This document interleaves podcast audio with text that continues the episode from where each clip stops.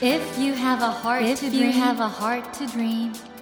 you have a heart to challenge. you have a heart to challenge. take that Take challenge that challenge and realize, and realize your dream. Your dream. Dream Dream Heart. ドリームハート政教新聞がお送りします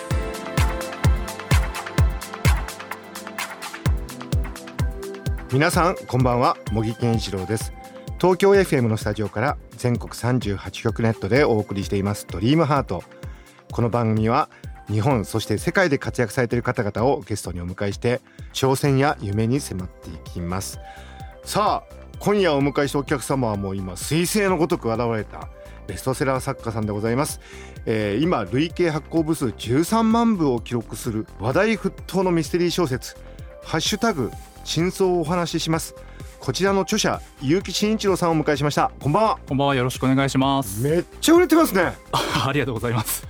どうですか今回この手応えというか。そうですね。多くの人に届きうる内容になったかなとはまあ事前には思ってたんですけど、うんうんでもまあこの反響は正直想定を大幅に上回ってるっていうのが正直な本当ところです。か？いや本当です。ね。本当はもうこれはもう絶対売れるだろうと思ってたんじゃないんですか？いやちょっとさすがに狙ってこの数字は出せないなと思ってるんで。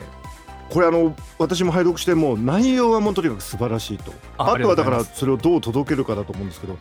このタイトル「はいハッシュタグ真相をお話しします」このあたりもやっぱり工夫があったんですかね？そうですね。やっぱりその内容面白いだけで本が売れる時代ではないので、うん。な多くの人にどうやって知ってもらうかとかあとはその SNS 上でどうバズるかみたいなところっていうのは多少なりとも考えた部分ではありましたね。はいあのこの「ハッシュタグ真相をお話ししますは」5作からなる短編集になっていてですねこれはね全部びっくりしますよね ありがとうございます。しかも最初の作品でああこういうパターンなのかと思ってあれ？全然違うパターンじゃんみたいな ねえいやーそう言っていただけるとありがたいです。これ僕作者としては一番怖いのはネットでのネタバレとかかなと思うんですけどそれは大丈夫ですか、まあそうですね。あるはあるんですけど、うん。まあそれはしょうがないかなという気もしてますし、うん、もうそこは受け入れてそれ知った上でも面白いと思ってもらえるんじゃないかなと思ってますし。すごい自信ですね。いやもうそれぐらい思ってないとちょっとやってられないので。ただ結城さんの作品は以前から長編を含めなんか2度3度読むっていう人もいるみたいですね。あそうですね。そういうふうにおっしゃってくださる方はいらっしゃいますねあの皆さん結城さんは某海星中高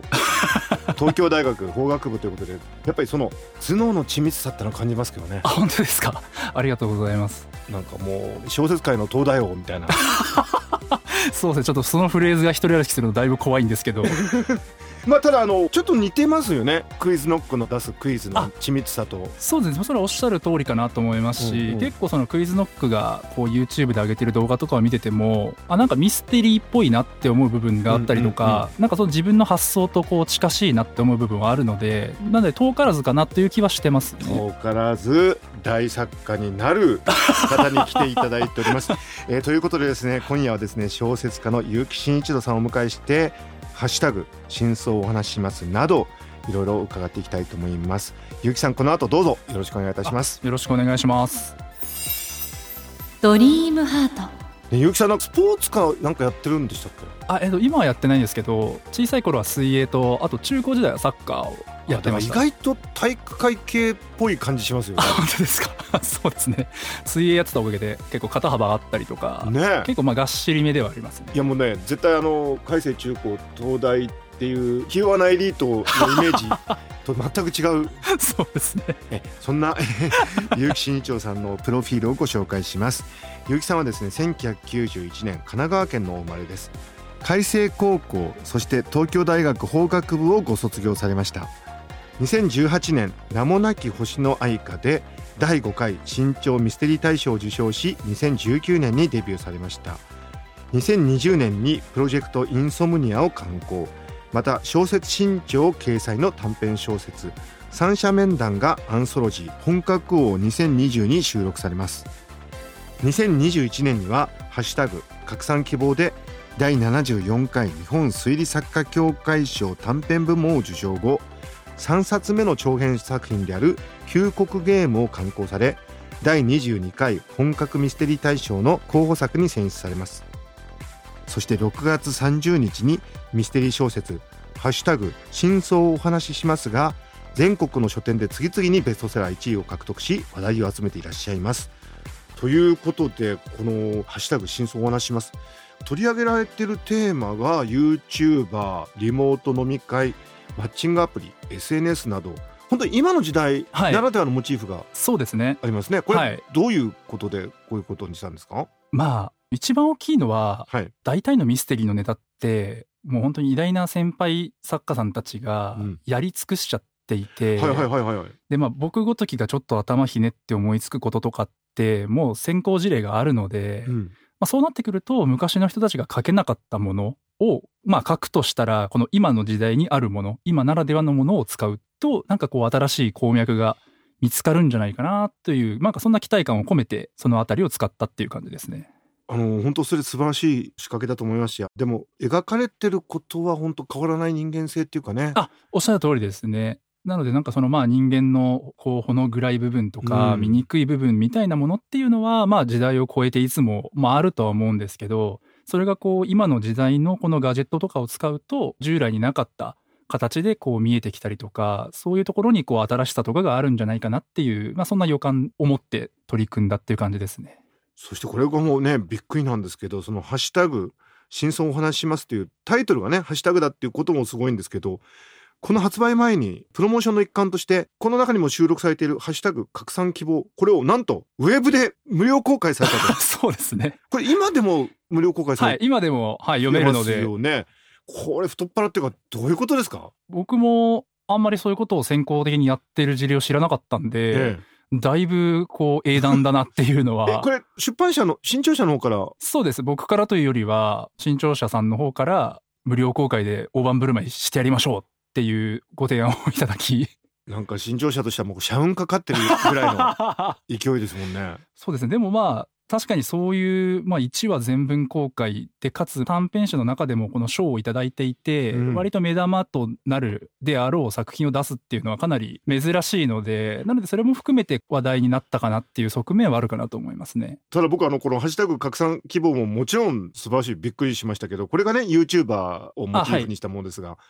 結城慎一郎さんの作品っていうのはまあいつもそうなのかもしれませんが伏線が張られていって、まあ、油断して読んでると途中からあれってなって後半から最後にかけてのその謎解きの快感っていうかあれは技術的にはかなり難しいんじゃないですか？まあそうですね。ただまあ自分が一番このミステリーとかを読んでてうん気持ちいいなって思えるのって、どんでん返しとかそういうことよりもやっぱり最後に全ての伏線が一気にこうまとまってちゃんと綺麗に風呂敷が畳まれるっていう部分がこう一番気持ちいいなって思うので、はいなのでまあちょっとそれに習ってというかそれを自分でもやってみたいなって思いは強く持つようにしてますね。ちょっとねこんなこと言うと本当にやらしいんですけど はい。結城さんほら賢いじゃないですか。学学力的にもね学歴的にもだけどこれがエンタメになってるってのはほら賢い人が書いたものってなんかね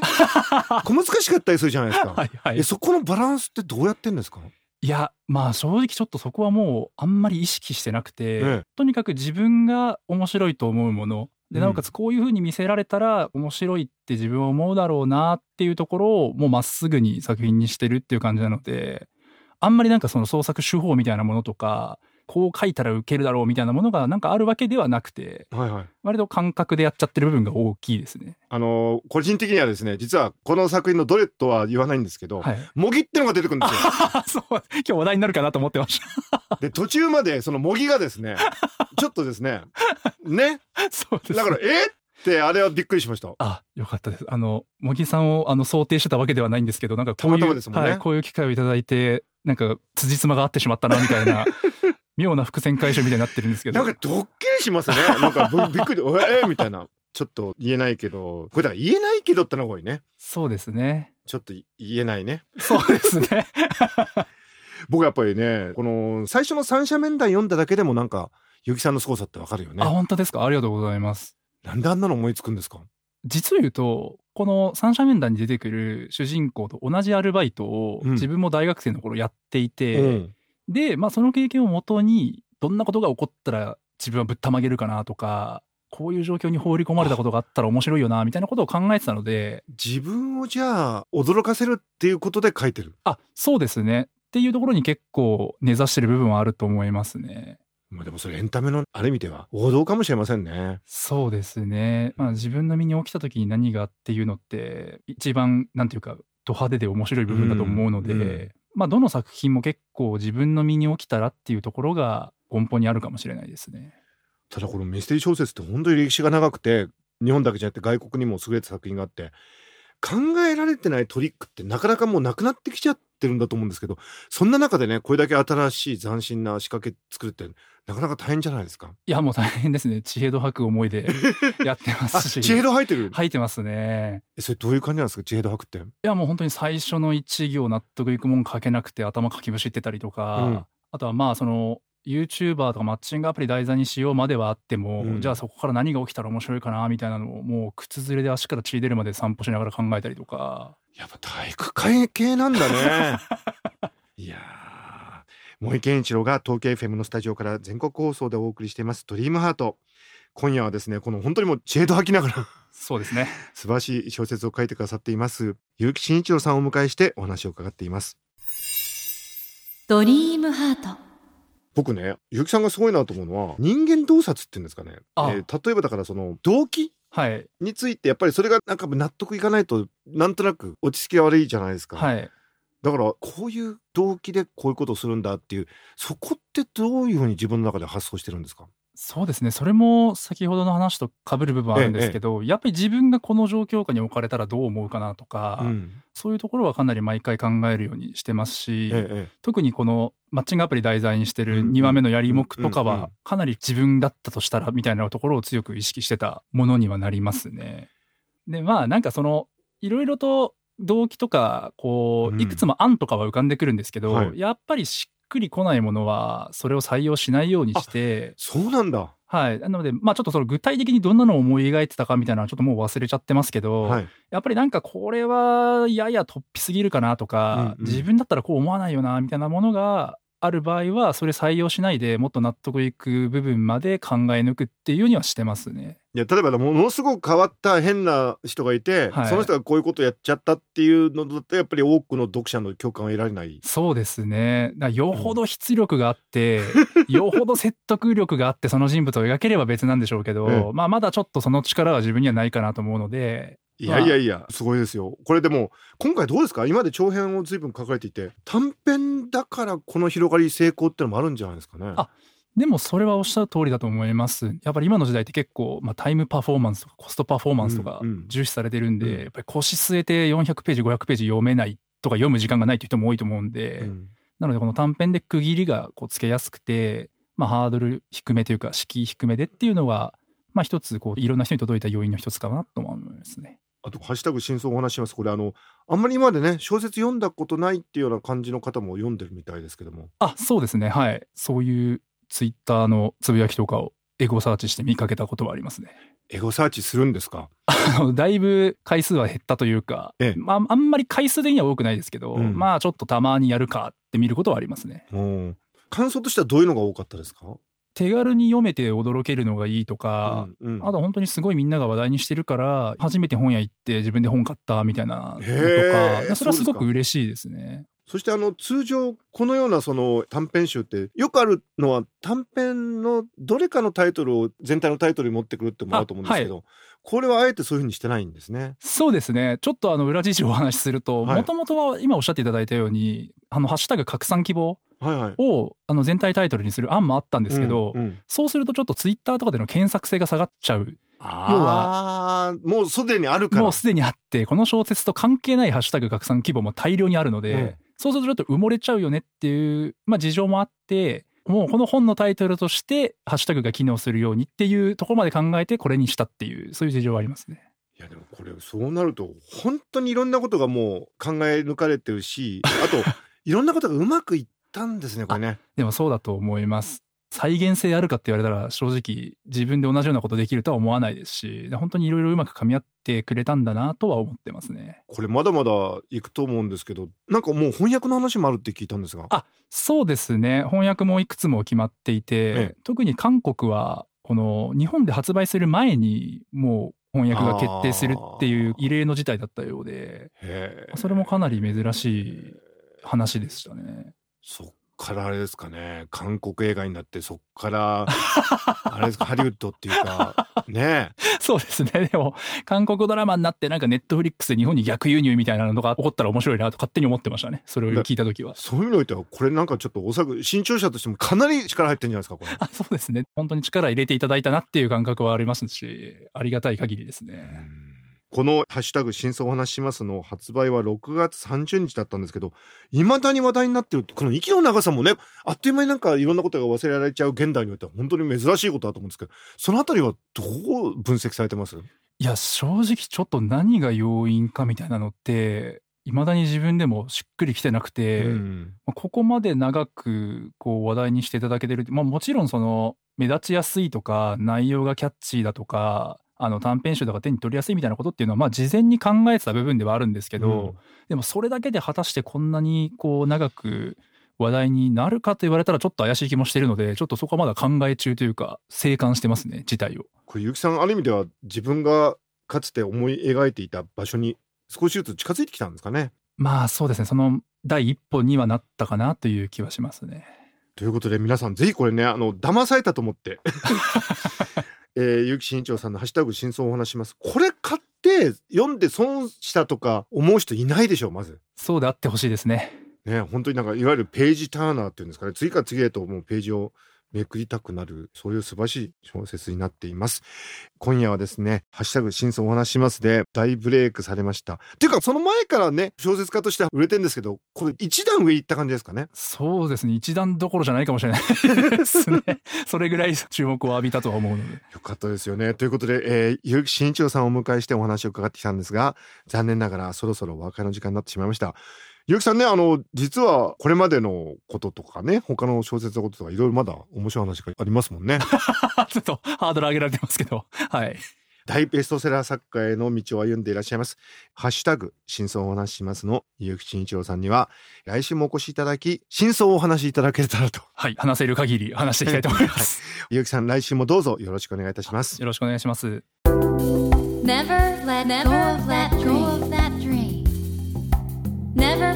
Never forget Never that heart to challenge. heart to challenge. Dream heart.